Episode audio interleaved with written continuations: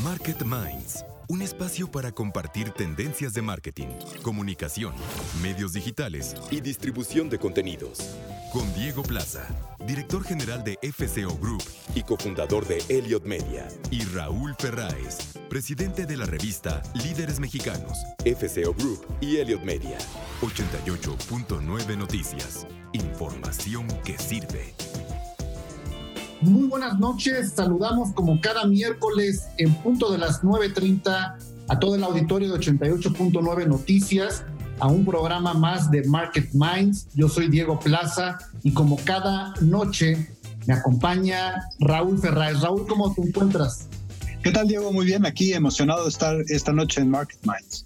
Y esta noche vamos a dedicar este programa de Market Minds, este espacio de reflexión y aprendizaje sobre la industria de la publicidad, la mercadotecnia, la comunicación y los contenidos a un tema eh, pues muy amplio al final del día, pero muy particular desde el enfoque que lo vamos a atender el día de hoy, que es el marketing de la industria de los alimentos eh, y que, bueno, pues tiene eh, discusiones y polémicas que se han dado a lo largo, yo diría que de la misma historia del consumo de las marcas, siempre ha habido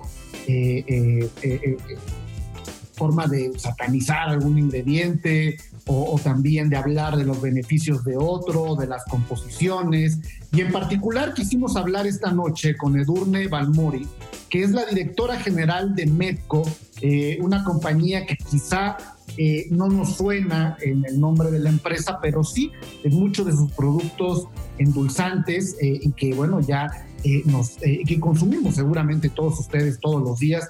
Ya nos contará Edurne más sobre la compañía. Eh, como cada semana tendremos nuestra mesa marquetera con Claudio Flores Tomás, presidente de AVE, Alianza por el Valor Estratégico de las Marcas, y Sebastián Patrón, director ejecutivo de Advertising Week Latinoamérica, para profundizar justamente sobre el momento actual y, eh, y el futuro de los retos de la industria de los alimentos aquí en Market Minds. Y bueno, si estás de acuerdo, Raúl, para, para comenzar, eh, estuve, estuve eh, tocando algunos, algunos temas de campañas disruptivas que me gustaría traer a manera de colación, justamente algunos que tienen que ver de manera pues, transversal con el tema de la alimentación o el tema de los del consumo y del bienestar de las personas. Y eh, eh, hay una eh, campaña que recientemente presentó Nike que me gustó mucho, que habla sobre la maternidad, es diferente para todo el mundo, pero no importa lo que hagas o cómo lo hagas, eres la atleta más fuerte. Y es una campaña bien interesante sobre el tema de la inclusión con las mujeres embarazadas mujeres reales en diversas etapas del embarazo, en el cual pues eh, apela obviamente a la no restricción de, discriminación o de inclusión para mujeres embarazadas, sino también hablando quizá del propio esfuerzo eh, pues que implica obviamente estar en este proceso. Y me gusta como una compañía como Nike, que ya hemos hablado a lo largo de varios programas, que, que más que una marca de ropa o de producto deportivo, es una marca de mindset, de estilo de vida y que le permite justamente por este marketing tan amplio, pues migrar y tocar diversas conversaciones, Raúl. Creo que es un gran ejemplo justo de esto que dices, Diego, de cómo eh, una marca genera un branding completamente emocional. Eh, sinceramente, no creo que que el mercado de mujeres embarazadas que puedan realmente ponerse de ejercicio, deporte, sea para Nike eh, un punto de venta eh, especialmente importante, ¿no? Este, en términos de volumen o en términos de, negocio. Pero sin embargo te demuestra como una empresa que está ahí, que está consciente y que está al pendiente de sus consumidores y de lo que están sintiendo y pensando, cómo conecta con este tema de, la maternidad, del estar sano mientras que está eh, en este proceso y todo. Y es una campaña increíblemente emocional, ¿no, digo? Y genera mucha empatía, porque entonces sabes que la marca está pensando en ti en ese proceso de tu vida, como dices, independientemente de que tengas una actividad física o un ejercicio físico eh, importante, sabes que es una marca que te está volteando a ver y te está atendiendo. Y, justamente hablando también sobre temas de, de, de, estos mensajes empáticos, quizá a veces sobre temas no tan cómodos, Raúl. Eh, no sé si viste tú esta campaña que hubo hace, hace poco en redes sociales que tenía justamente como objetivo convertirse en una campaña eh, pues altamente viral, eh, que como diseño los creadores eligieron que sería de boca en boca en redes sociales para tener más impacto, y es la campaña de Save Ralph.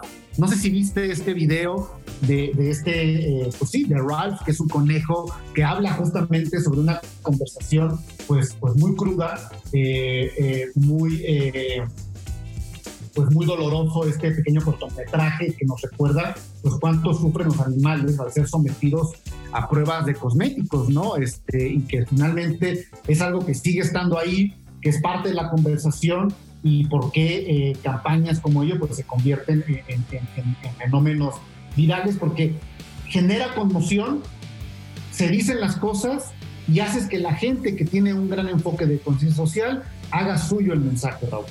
Y vuelve a, eh, vuelve a reafirmar estas dos campañas que mencionas, Diego, pues la tendencia esta que hemos estado eh, eh, platicando ya en muchos programas en las últimas semanas del tema de las causas, ¿no? De cómo es que las empresas están tomando en cuenta que tienes que subirte una causa y, la causa eh, puede ser justamente la maternidad o la causa puede ser salvar a los animales de las pruebas de los cosméticos, pero, pero fíjate lo importante, eh, Diego, de cómo las marcas lo están entendiendo eh, y yo lo veo especialmente en Estados Unidos y aquí en México me sigue preocupando que no lo veo tanto con, con muchas marcas.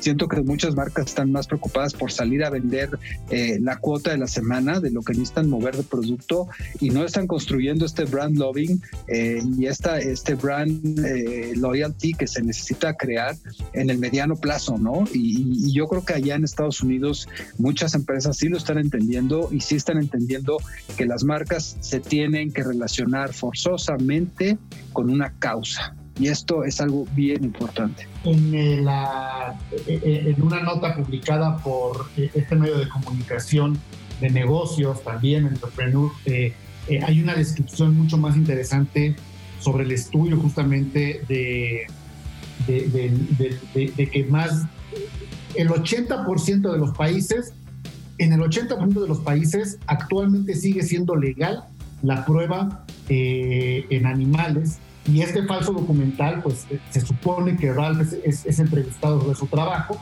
y explica pues que gracias a su empleo pues no puede ni, ni, ver por uno de sus ojos, ni escuchar por una de sus orejas, por los químicos utilizados en su cuerpo, se le ve una quemadura en la columna que le duele todo el tiempo de la entrevista, luego saca la mano de su casa para, para donde hay otros conejos donde le dicen que por favor lo saquen.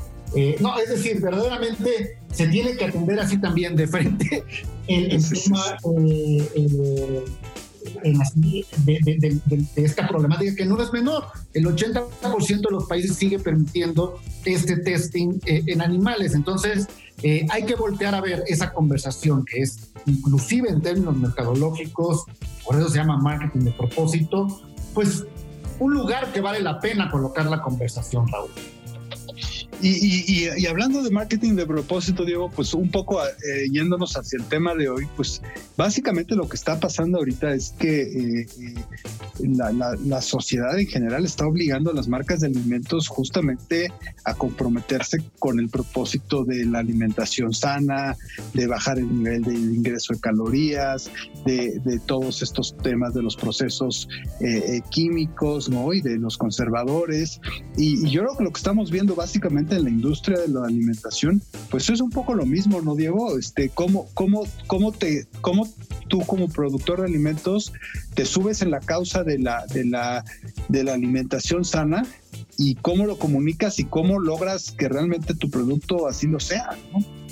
Y yo eh, eh, lo he mencionado ya en, varias ocasiones, este, eh, hemos recomendado este documental que se llama Fed Up, que está en Netflix, donde habla justamente sobre las consecuencias de las decisiones, pues de crear una cultura de consumo, pues quizá eh, incremental en muchos de los productos que hoy consideramos como dañino hace pues tres o cuatro décadas, y que bueno, pues es también como el tema de los plásticos. Al final hoy, este viraje mercadológico de esto que hoy nosotros llamamos causas, pues realmente son consecuencias, Raúl, son consecuencias eh, estas causas eh, justamente de decisiones que como sociedad, que como humanidad, que como empresas, como marcas, pues tomamos, ¿no? Tomamos hace varias décadas y hoy tenemos que enfrentar pues realmente el revés justamente de todo ello.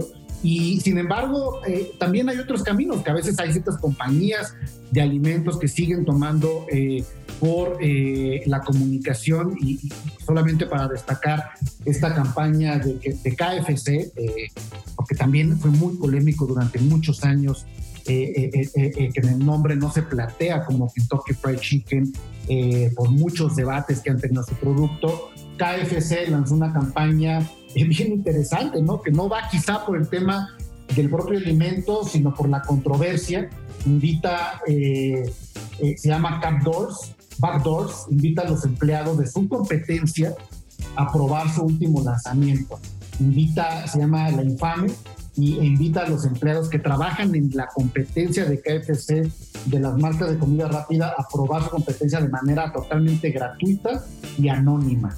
Entonces, obviamente, generó un descaro y una polémica que se causó, que, generó pues ser tendencia en Trending Topic, en Twitter y en WhatsApp, porque es al final del día una red social en donde dices, oye, eh, eh, vamos a ir a comer gratis, nadie se va a enterar, eh, el reto es probar el producto de la competencia y pues al final del tienes una movilización de esto que hemos llamado también del endo-influence, en este caso versus, ¿no? Justamente sobre la fuerza laboral de los competidores. Es decir, eh, muy disruptiva la comunicación, muy disruptivo el marketing, eh, en términos también como hablamos de lo que hoy en el programa eh, es la industria de los alimentos, pero también pues de otros frentes, de otros campos de batalla que se valen, que se valen y que pues, al final del día también estamos hablando de segundos, de minutos y de pues momentos muy cortos para captar la atención de la gente, Raúl. Pues sí, así es. El tema de los de, la industria de los alimentos es sin lugar a dudas, creo yo, Diego, una de las industrias más grandes que más venden, que más marketing hacen. No, no tengo aquí cifras, pero seguramente de, muchas de las empresas de alimentos deben ser de los principales anunciantes de los grandes medios de comunicación, de las redes sociales. Y, yo creo que lo que hagan o dejen de hacer ellos es bien importante eh, en, el futuro de la salud de la humanidad. Y ya no, creo que ahí. Sí, ya nos partirá justamente. Eh, esto, esto que, que, implica, como dice Raúl, tener una visión de largo plazo.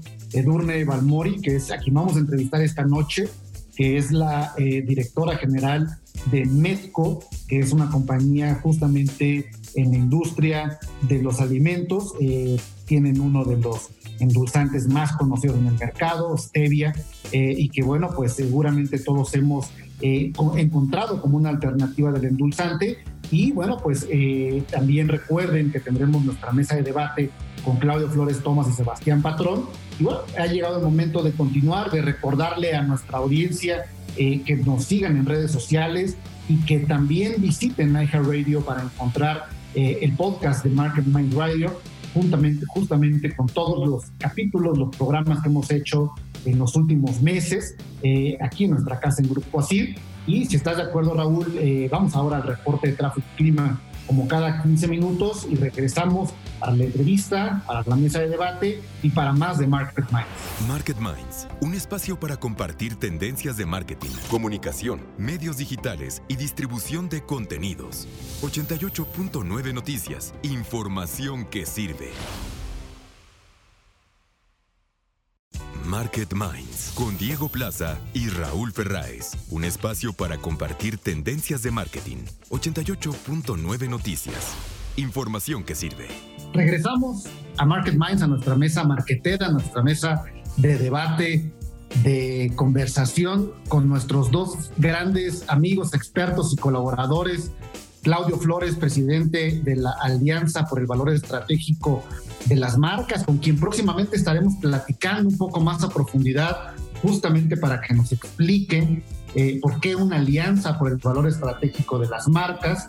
Y también por acá está Sebastián Patrón, como cada semana, director ejecutivo de Advertising Week eh, Latinoamérica. Eh, ¿Cómo están, chicos? Muy buenas noches.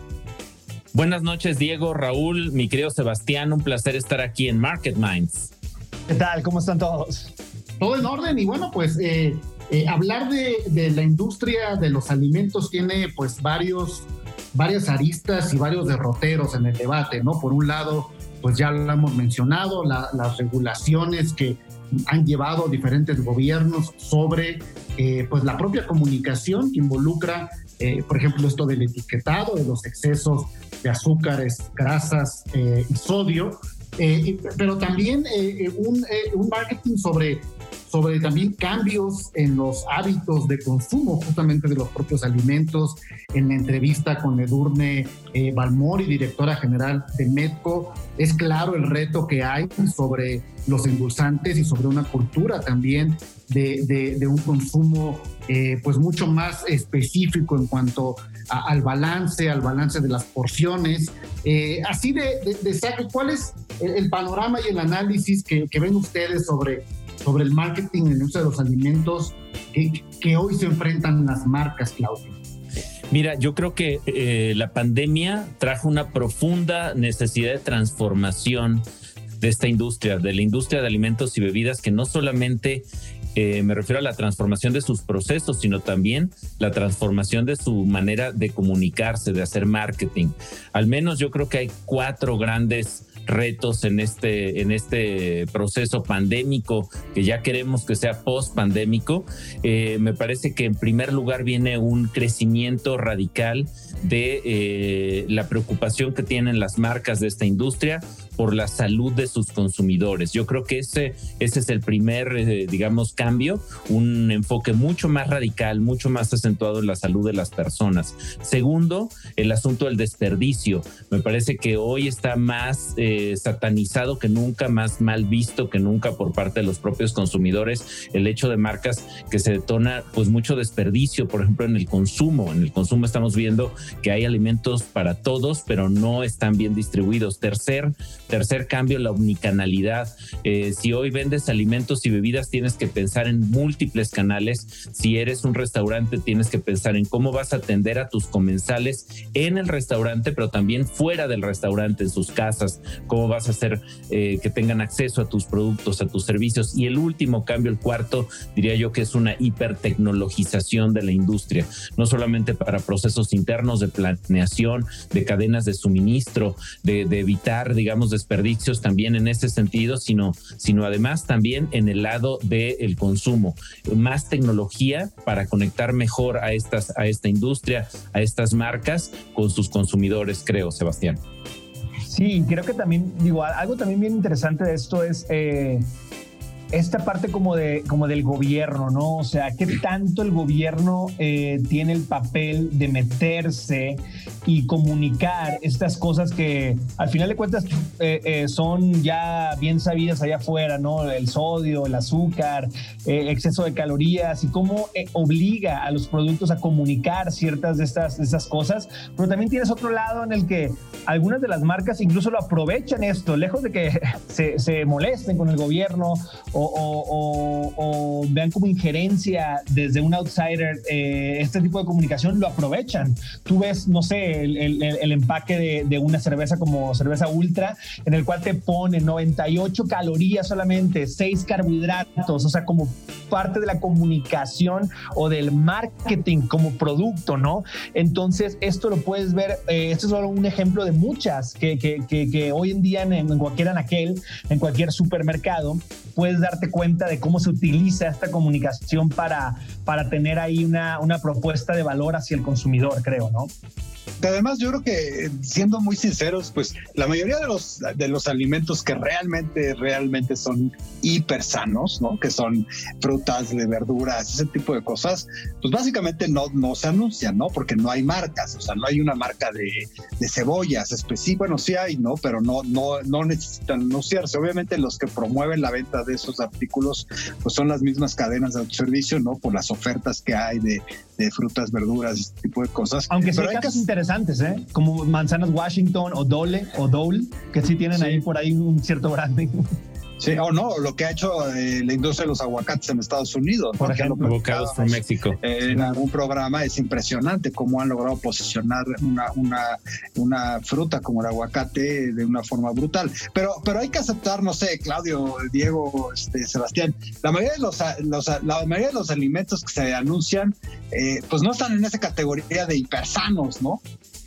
De acuerdo, en general los alimentos que tienen anuncios, que tienen publicidad, que se marketean, digamos, Raúl, Sebastián, eh, pues son, son productos empaquetados, procesados, ¿no? Que tienen esta, digamos, esta vocación de ir sobre todo, diría yo, a canales modernos, a canales tradicionales, pero bajo un empaque.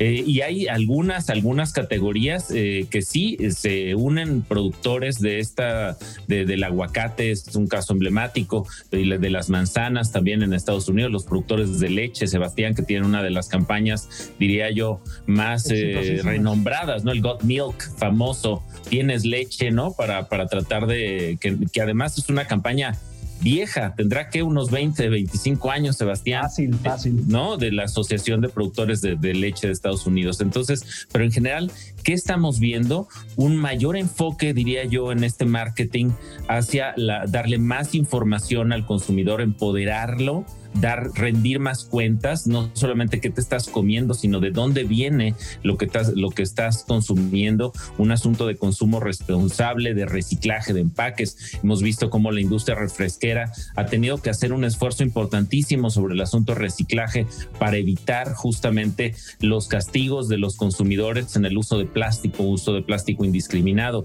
Me parece que ahí estamos viendo esto y una anotación que quizá ilustra, Raúl, esta tendencia de la que, de la que nos lanzas la pregunta es el nacimiento y la expansión de una nueva categoría de bebidas en México y en el mundo, que es lo, son los hard seltzers, estas aguas eh, mineralizadas este, con, con, con, un porcentaje de alcohol que eh, atienden a segmentos cada vez más jóvenes, digamos, a consumidores, obviamente legal age drinkers, o sea, los LADs o los eh, bebedores legales, más de 18 años en México, más de 21 en Estados Unidos, donde donde se les están dando productos con eh, características que les interesan, bajas calorías, sin carbohidratos, este, un, digamos, una medida de alcohol que permita, digamos, un disfrute más largo.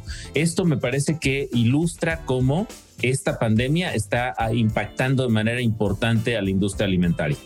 Ahora, hay, una parte, siendo sinceramente honestos, eh, bueno, no sé si es un tema de honestidad, es un tema de reflexión profunda eh, perdón la expresión, pero es como cuando escupes para el, para el cielo, ¿no? Este, yo creo que todo esto que estamos viendo hoy como, como marketing propositivo, pro de una industria de alimentos más sana y más regulada, es producto de los excesos y de la producción y de las tendencias que se construyeron en los años 70, 80. Hay un documental muy interesante en Netflix, se llama Fed Up, que habla justamente sobre esta alarma de la responsabilidad de la industria alimentaria y los efectos que causan la obesidad, sobre todo los jóvenes, y que hoy estamos viendo las consecuencias de esa dinámica creciente de consumo, justamente de todo lo que hoy estamos tratando de evitar, ¿no? Entonces, al final, pues también tiene que haber un tema de, de, un pensamiento ético sobre lo que es como el plástico. El lunes pasado fue el Día Mundial del Reciclaje. ¿no? Y es nuevamente también tratar de reparar algo que nosotros nos provocamos como marcas, como empresas. Ahí en ese punto ético también habrá que darle una doble pensada en realmente qué tan profunda es la congruencia de lo que las marcas están haciendo, ¿no? No, totalmente. Y creo que también al final de cuentas se vuelve algo, aparte de la responsabilidad, también hay algo, creo, interesante en lo que es comunicación de bloque, ¿no? Por ejemplo, esas campañas de, de leche eh, a favor, cuando de repente la leche también ha tenido últimamente sus eh, comunicaciones contrarias. ¿eh? Pasa con el huevo, el debate eterno del huevo es bueno o malo. Esas comunicaciones de bloque son bien interesantes.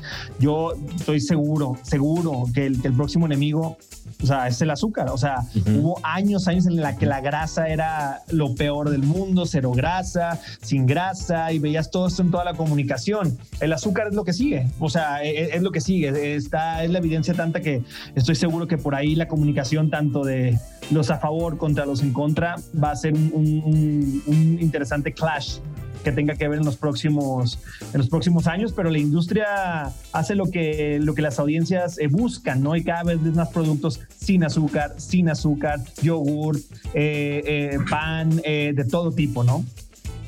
Y, y, yo, yo anotaría simplemente a esto que indica muy bien Sebastián, que el estudio longitudinal, por ejemplo, que se hizo en Chile sobre estos etiquetados, eh, advirtiendo la presencia de grasas, este, de azúcares, etcétera, etcétera, pues parece demostrar que se reduce el consumo de este tipo de productos cuando se le da mayor información a los eh, consumidores, a, quienes, a, quienes eh, adquieren estos productos y los consumen.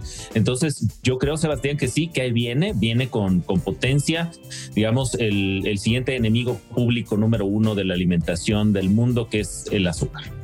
Yo creo que la, importante aquí va a ser este equilibrio, ¿no? Que, que yo creo que en términos de mercadotecnia tienes que, ser, que seguir haciendo en términos de convencer a tus eh, audiencias de que eh, el comer tu producto o el probar tu producto debe ser también una experiencia y debe de gustarte y debes de disfrutarlo y el sabor. Eh, creo que esa parte es muy importante y es muy vendible, ¿no? Independientemente si el, digo, no, no, no decir una tontería, pero independientemente si el producto es sano o no, digo, obviamente en los parámetros de pues, la legalidad que nos, esto nos permite, pues finalmente también la experiencia de, de consumir algo es pues, porque te gusta, porque lo disfrutas, porque, porque es algo rico, es algo que vas a, comer y que te va a, a, el paladar, ¿no? Entonces yo creo que ahí está ese, esa línea, ¿no? Entre cómo vendes tú también como productor de algún tipo de alimento esa experiencia y cómo de una u otra forma le dejas entender al,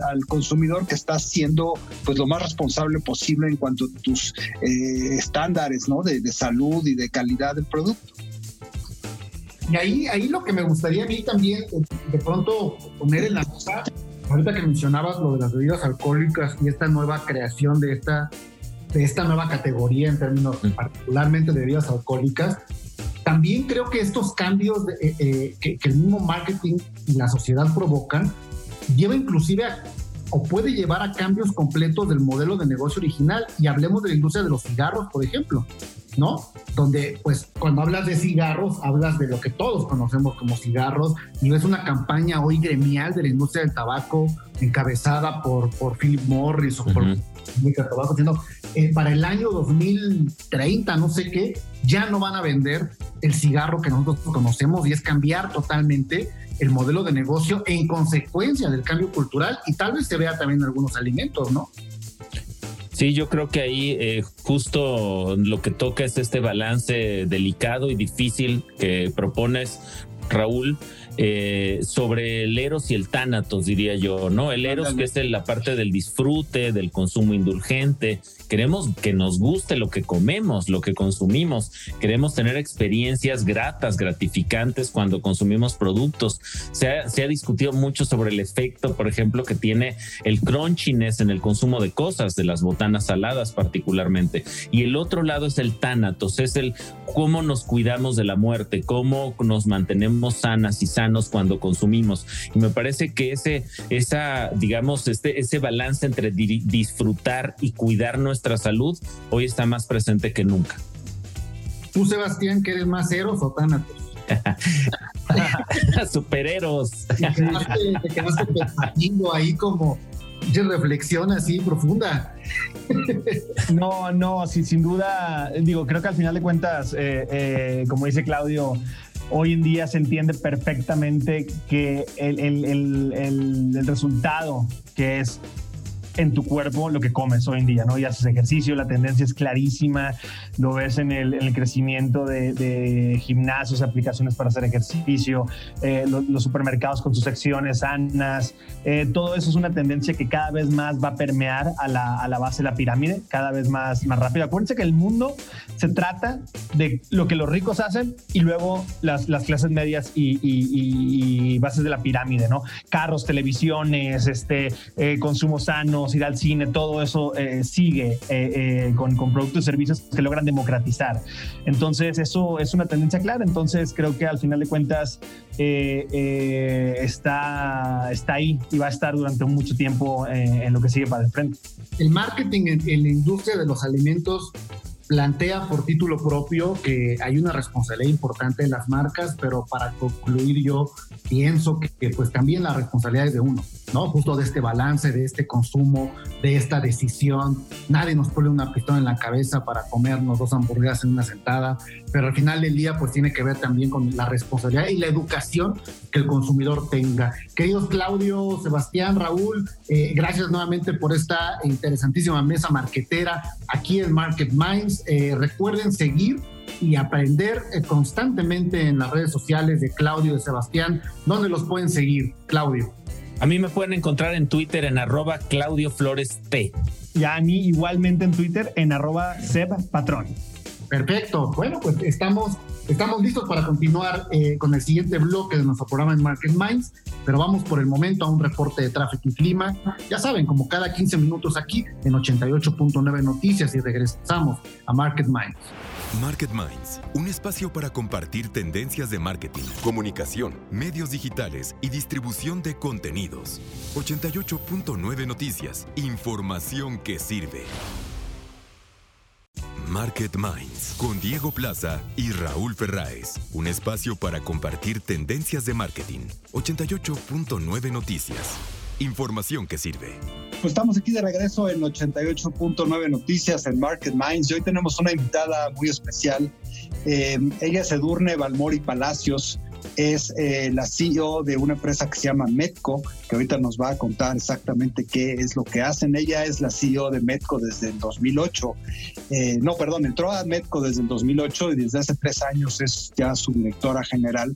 Eh, Edurne pues estuvo estudiando en la Universidad Iberoamericana y luego hizo una maestría, una especialización en, en alta dirección de empresas en, en, el ITAM y bueno, ha tenido varios estudios y, y Edurne es una mujer que para mí es un ejemplo de una mujer que ha sabido adaptarse, que, que ha sabido eh, eh, tomar una empresa y, darle nuevos bríos, nuevas eh, formas de ver las cosas. Ella es muy joven, lo cual eso siempre es muy alentador, muy bonito. Y, y bueno, pues bienvenida, Edurne, es un gusto que estés aquí con nosotros. Al contrario, Raúl, muchas gracias a ti, gracias por el espacio, encantada de estar con ustedes. Cuéntanos un poquito qué es Metco, cómo definirías a la empresa y, cómo es que, nació eh, Metco. Metco somos una empresa 100% mexicana eh, con casi 30 años de experiencia. Este año cumplimos nuestros 30 años y nuestra experiencia de liderazgo se da mucho en la investigación, desarrollo, elaboración y comercialización de sistemas endulzantes. Le llamamos soluciones endulzantes. Básicamente son edulcorantes sin calorías, bajos en calorías y azúcares de alto rendimiento que puede encontrar el consumidor directamente en tiendas y también lo podemos vender nosotros hacia la industria para que sea parte de algunos de los productos que consumimos. Eh, somos una empresa que le apostamos muchísimo a la innovación, al desarrollo, a la investigación, generando tecnología propia, también generando patentes, que creo que eso es muy importante en México, comprometidos totalmente con el país, con la salud, por lo que diseñamos todos nuestros productos pensando en el bienestar del consumidor, de los mexicanos, eh, bajo nuestro eslogan de tener un endulzante para cada estilo de vida. Eh, y a la vez somos una empresa sana, generadora de empleos formales y siempre con el compromiso de, generar muchos buenos productos, pero también de generar trabajo y generar algo para, para nuestro México. Edurne, ¿cuáles son las marcas con las que eh, se venden los productos de Medco ahí afuera en el mercado? Nuestra primera marca eh, fue Azúcar BC, esa fue la, la, marca con la que inició la empresa, que hoy en día es la marca líder en el segmento de los bajos en calorías. Eh, yo tuve la fortuna de ser parte del equipo de investigación y desarrollo donde formulamos la marca Espetia, ya que mi profesión es como tal eh, tecnología en alimentos, entonces yo desde chiquita quería eso, formular y inventar cosas, ¿no? Entonces tuve el privilegio de estar en esa, en esa fórmula de la marca Esbetia, que esa es la marca líder en el tema de las stevias y, y la marca líder en el tema de productos naturales. Y tenemos varias marcas, eh, también una marca líder en su segmento es el mascabado genuino Metco. Y recientemente tenemos una marca que se llama Monkia, que habla del fruto del monje, ¿no? Que este es otro ingrediente que también se habla mucho bajo el tema de productos naturales. A total empresa tenemos el 37% del mercado, entonces eso nos coloca como líder en los segmentos más importantes. No, no es el objetivo de esta sección eh, en el programa Edune, pero eh, a mí me gustaría, digo, al final tú eres eh, ingeniera en alimentos por la Ibero, y, me gustaría que antes de entrar a los temas ya de marca y de temas del mundo de la mercadotecnia, me gustaría que nos explicaras por qué han resultado ser tan populares todos estos sustitutos del azúcar, ¿no? en una cultura en la que obviamente eh, encontramos, eh, creo que una nueva cultura eh, en la mayoría de las gentes, las personas en el tema de, la alimentación, ¿no? en donde también se ha generado, obviamente, una eh, no, no, no, quisiera decir eh, un mito, pero sí se ha generado eh, contra el tema de las azúcares, ¿no? Un movimiento, ¿no? En el que las azúcares tradicionales, refinadas de caña, no son tan buenas como para la salud. y entonces ha, habido toda esta migración a, estos temas de sustitutos de, endulzantes, ¿no? Pero ¿cuál, es realmente, cómo ves tú este, este tema en la parte tecnológica, en la parte de la salud? ¿Por qué estos endulzantes ah, se han vuelto tan populares? Pues mira, yo creo que el tema de los edulcorantes, los edulcorantes, su razón de ser, el por qué nacieron, es justamente para ser sustitutos del azúcar tradicional.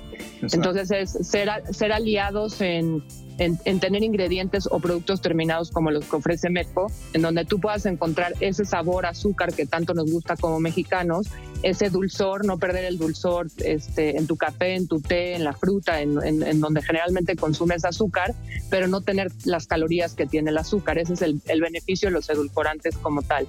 Eh, como tal se convierten, perdón que lo repita, en esos aliados para crear eh, buenos hábitos pero yo creo que, la clave está en, las porciones y en los hábitos que tenemos. El tema de una vida saludable no es un tema este, unifactoral, o sea, no, se trata de que nada más al comer, al comer bien o no comer tanta azúcar o tantas calorías voy a tener una vida saludable, ¿no? Tiene que ir amarrada con, con hábitos de ejercicio, de, para salud física. También incluso yo soy mucho de la idea de meter cosas como de salud mental, emocional, ¿no? Crear este bienestar real. Entonces, eh, yo la verdad no soy partidaria de que el azúcar es el, malo, sino realmente los malos son nuestros hábitos. El tema de las porciones que consumimos de azúcar o las porciones que consumimos de proteína, las porciones que consumimos de grasa. Entonces, la clave está en tratar de tener una dieta balanceada y los edulcorantes en este caso te pueden ayudar a que tú no pierdas ese sabor y dulzor que tanto te gusta, pero no tener esas calorías y entonces poderte dar otros gustos en, términos de carbohidratos, ¿no? O sea, probablemente comer una pasta, comer otras cosas y mantener ese balance. Entonces, creo que se convierten en, aliados muy importantes ahora que, en efecto la gente tiene más este hábito de leer las etiquetas, de querer tener mejores hábitos de consumo y una vida más saludable. Pero de repente estos productos Edurne se convierten como en commodities, ¿no? Yo, yo, por ejemplo, en lo personal, no me acuerdo de ninguna marca de azúcar tradicional, ¿no? Este, vas al súper y pues compras azúcar, ¿no? Este, difícilmente te recuerdas una marca específica. Cuéntanos un poco cómo ha sido el journey de posicionar las marcas de, de, Medco, especialmente eh, eh, Stevia, ¿no? Que creo que es la marca más, más fuerte que tiene. Sí, es Betia, perdón, Raúl. Betia, sí, sí, viene de, la stevia, ¿no? Sí. Viene de la stevia, correcto. La stevia es una planta y de hecho nosotros hemos tratado y, con este tema de ser una empresa 100% mexicana y tener este, este desarrollo social y este compromiso social con toda la cadena de valor. En el, en el tema de la stevia en particular, ayudamos a agricultores a que siembren la planta, la stevia como tal, y esa planta se va a nuestra ahora sí que a nuestra planta manufacturera y nosotros extraemos de esa planta este, el glucósido de esteviol, que es como tal el ingrediente que le da el dulzor y ese, ese utilizamos en nuestros productos. Entonces hemos apostado por esa parte como de tener tecnología propia a lo largo de toda la cadena como para hacer esta integración vertical del negocio, pero sobre todo en el tema de poder apoyar también a información sobre la alimentación. Hemos desarrollado muchas plataformas informativas de nutrición, de hacer más conciencia, este, dentro y fuera de la organización, o sea, tanto con nuestros colaboradores como que podamos expresar al consumidor cómo generar este, buenos hábitos, cómo hacer ejercicio, cómo tener una vida saludable, este, cómo leer una etiqueta, ¿no? Que eso es tan importante eh, sobre el tema de nutrición. Entonces, hemos hecho como que todas nuestras campañas vayan de la mano con no solamente ofrecerte el producto, sino explicarte qué hay detrás. Nos gustan mucho estos espacios que nos das el día de hoy como para poder explicar qué hay detrás de esa marca, quiénes estamos detrás y también este, qué, qué, te puede ofrecer la marca además del producto per se, ¿no? O sea, qué, qué, qué viene con esos hábitos, este, ahora en la pandemia hemos generado muchos, em, como muchos posts también, como por ejemplo con nuestra chef que te ayude a, eh, a, enseñar a través de un video a cocinar con nuestros productos, crear como más conexión con el, con el consumidor de, de ver todas las variaciones este, que tienen nuestros productos como tal. Oye, antes de pasar a otros temas, eh, cuéntanos nada más rápidamente por qué eh, Stevia y la marca que ustedes tienen, Svetia, es mejor que la de otros eh, colorantes que han existido, ¿no? Este, o que existen en el mercado. Pues mira, yo te diría que al final es al gusto del consumidor claro que te voy a decir que mi marca es la mejor y por supuesto que es la mejor, además de porque, porque yo, yo personalmente la, la formulé junto con, con, mi equipo, pero creo que la gran diferencia, el diferenciador que tenemos como Metco en nuestras marcas, especialmente en Sveti, es el sabor. O sea, creemos mucho en el tema en donde tú puedes tener una muy bonita mercadotecnia y claro que hay que trabajar en ello, tener un muy bonito empaque, etcétera, pero si tú como consumidor compras una marca y no te sabe bien, pues no la vuelves a comprar, ¿no? La, no tienes esa recompra. Entonces nosotros creemos que la clave está en el sabor y nos aseguramos de que nuestros productos tengan eso, o sea, que no tengas como el típico resabio, se llama así, como ese aftertaste o el sabor que te deja un edulcorante, que a veces es muy, muy particular.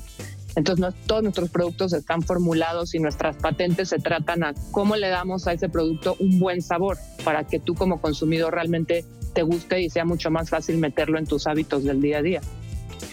Ahora eres una mujer joven, estudias ingeniería en alimentos y ahora eres directora general de una empresa.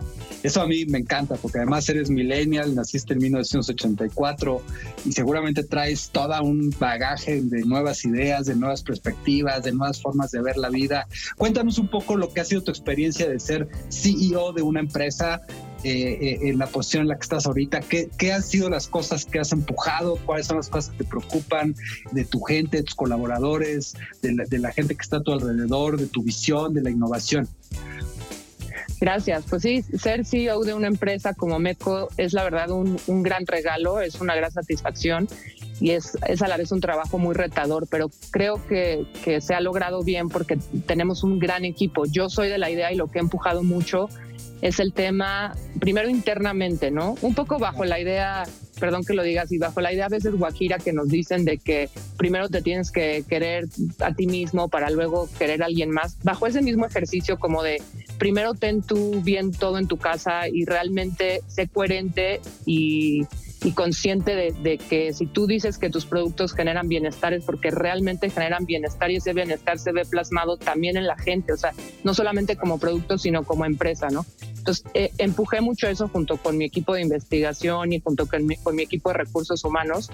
Entonces, le hemos pegado mucho al tema como de que seamos una empresa realmente coherente con nuestros valores, que la misión, visión y valores no sean esos papeles que ves pegados por ahí, sino que realmente se vivan hemos logrado con eso algo que la verdad eso se venía arrastrando desde inicios de la empresa. Nuestro fundador siempre fue una persona que hablaba de la igualdad de oportunidades, o sea, nunca hizo distinción de nadie, eh, ni para nadie, ni para ningún puesto, en cuestión de nada más que de las habilidades, ¿no? Yo soy un claro ejemplo de eso, con lo que decías, o sea, Medco no hace distinción en si eres una persona joven, si eres mujer, sino en realmente qué puedes aportar y eso nos ha ayudado mucho a abrir este tema como de igualdad de oportunidades, equidad de género, y, eso nos ha llevado a que curiosamente el día de hoy eh, el 65% de nuestra plantilla somos mujeres.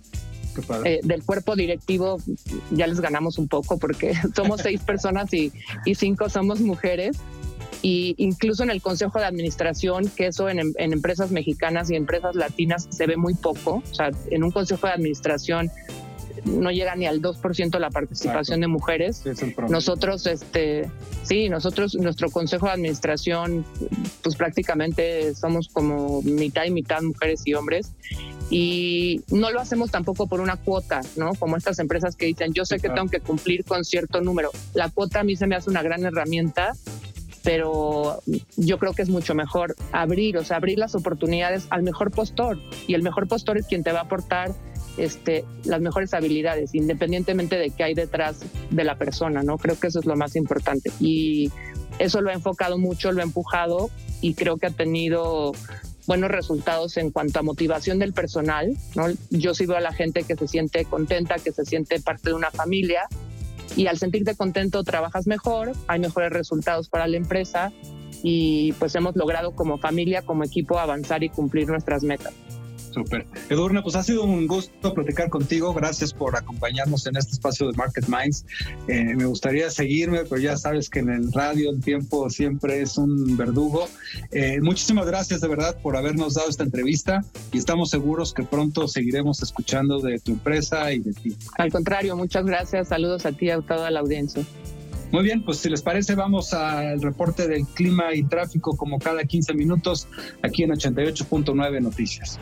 Market Minds, un espacio para compartir tendencias de marketing, comunicación, medios digitales y distribución de contenidos. 88.9 Noticias, información que sirve. Market Minds con Diego Plaza y Raúl Ferráez. Un espacio para compartir tendencias de marketing. 88.9 Noticias. Información que sirve. Estamos de regreso en Market Minds en esta recta final del programa de esta noche, Marketing en la industria de los alimentos.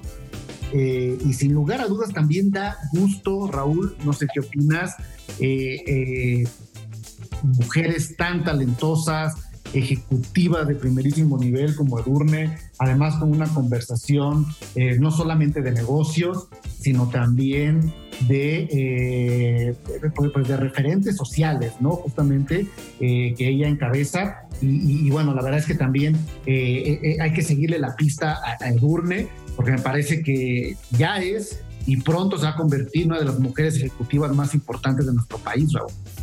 Además, fíjate que no lo dijo en la entrevista así totalmente abiertamente, Diego, nomás lo mencionó por arriba, pero eh, me gustaría decir que eh, Edurne además es una mujer eh, que, que, está muy comprometida con los temas de diversidad, ella misma es una mujer abiertamente gay y, creo que es algo bien importante porque eh, es directora general de una empresa grande, es una mujer joven y, es una mujer que, que, está comprometida con su forma de, vida en lo personal y, creo que eso es algo bien valioso. La verdad es que no se ven ahí afuera, Diego, a muchos ejecutivos de ese nivel que, que, abiertamente estén a favor de, los, de, de, la diversidad, de la inclusión y, de las mejores prácticas en, en estos, en estos temas.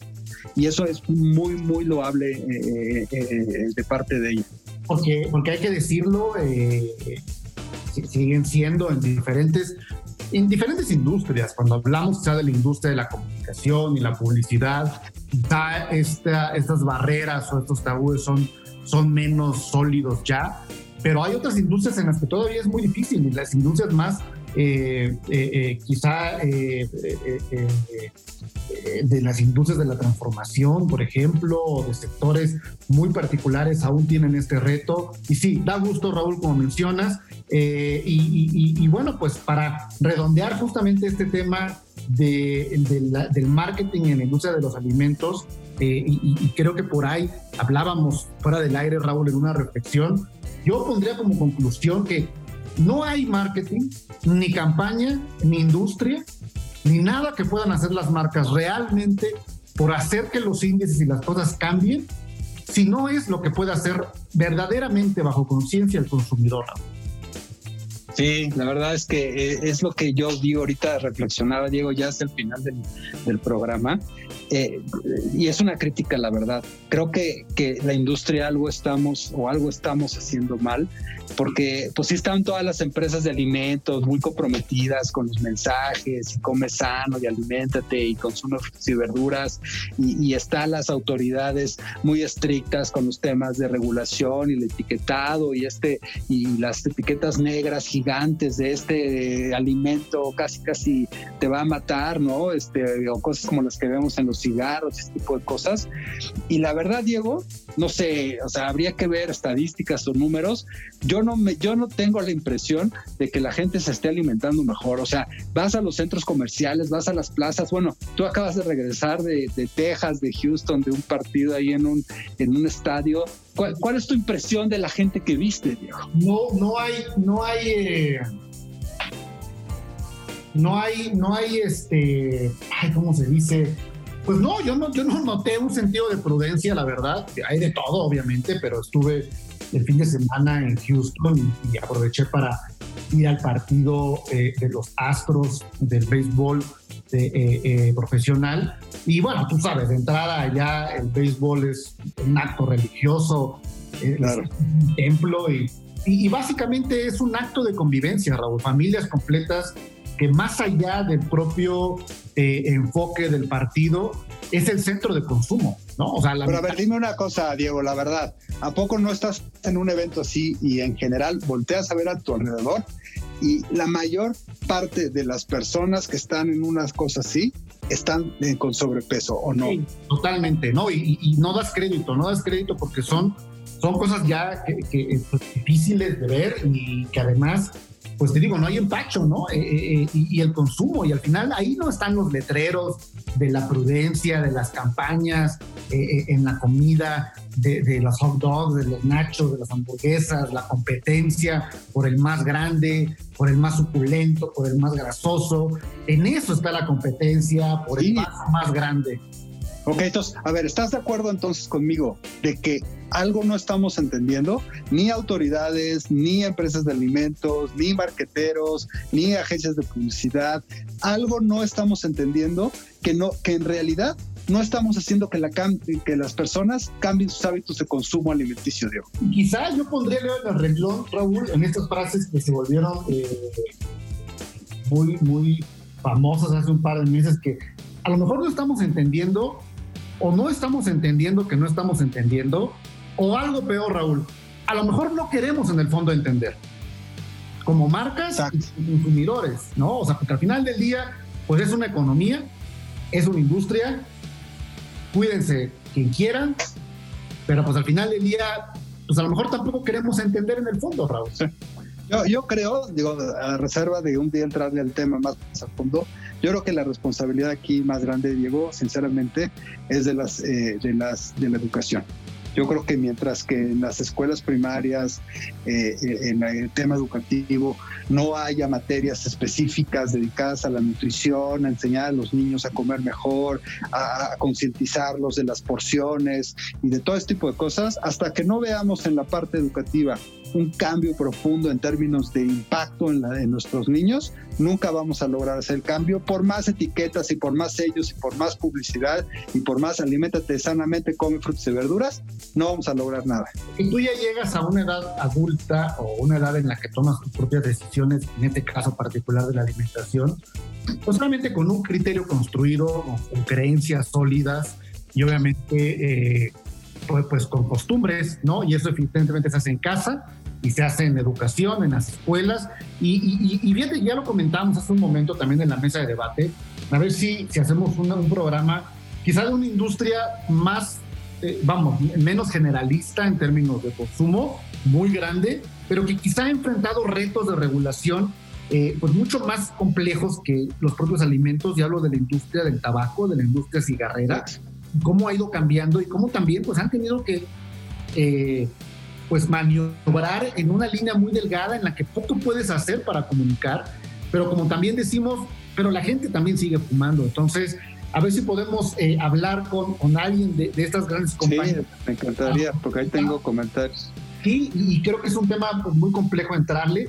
Y, bueno, pues eh, eh, por, esta noche, Raúl, es momento de despedir nuestro programa aquí en Market Minds. Queremos recordarle a, toda nuestra audiencia ir a Eja Radio y encontrar el podcast de este programa en la versión podcast y de todos los programas que hemos hecho aquí en Market Mind, porque ya son pues un referente también eh, de aprendizaje, de tendencias y de conversiones con liderazgos, como el de esta noche con Edurne, los y las estrategas, que son los que están en el campo de batalla, los que están tomando las decisiones, y por eso es que hemos tenido pues un éxito en este programa, gracias a ustedes, a quienes nos escuchan, a nuestros audioscuchas, eh, por su preferencia. Recuerden escribirnos en redes sociales, en Market Minds Radio, en todas las redes, y eh, nos vemos por aquí, Raúl, la próxima semana, cuando sea eh, miércoles en punto de las 21.30 horas en Market Minds, aquí en 88.9 Noticias. Sí, Diego, muy buenas noches. Muy buenas noches a todos y a todas.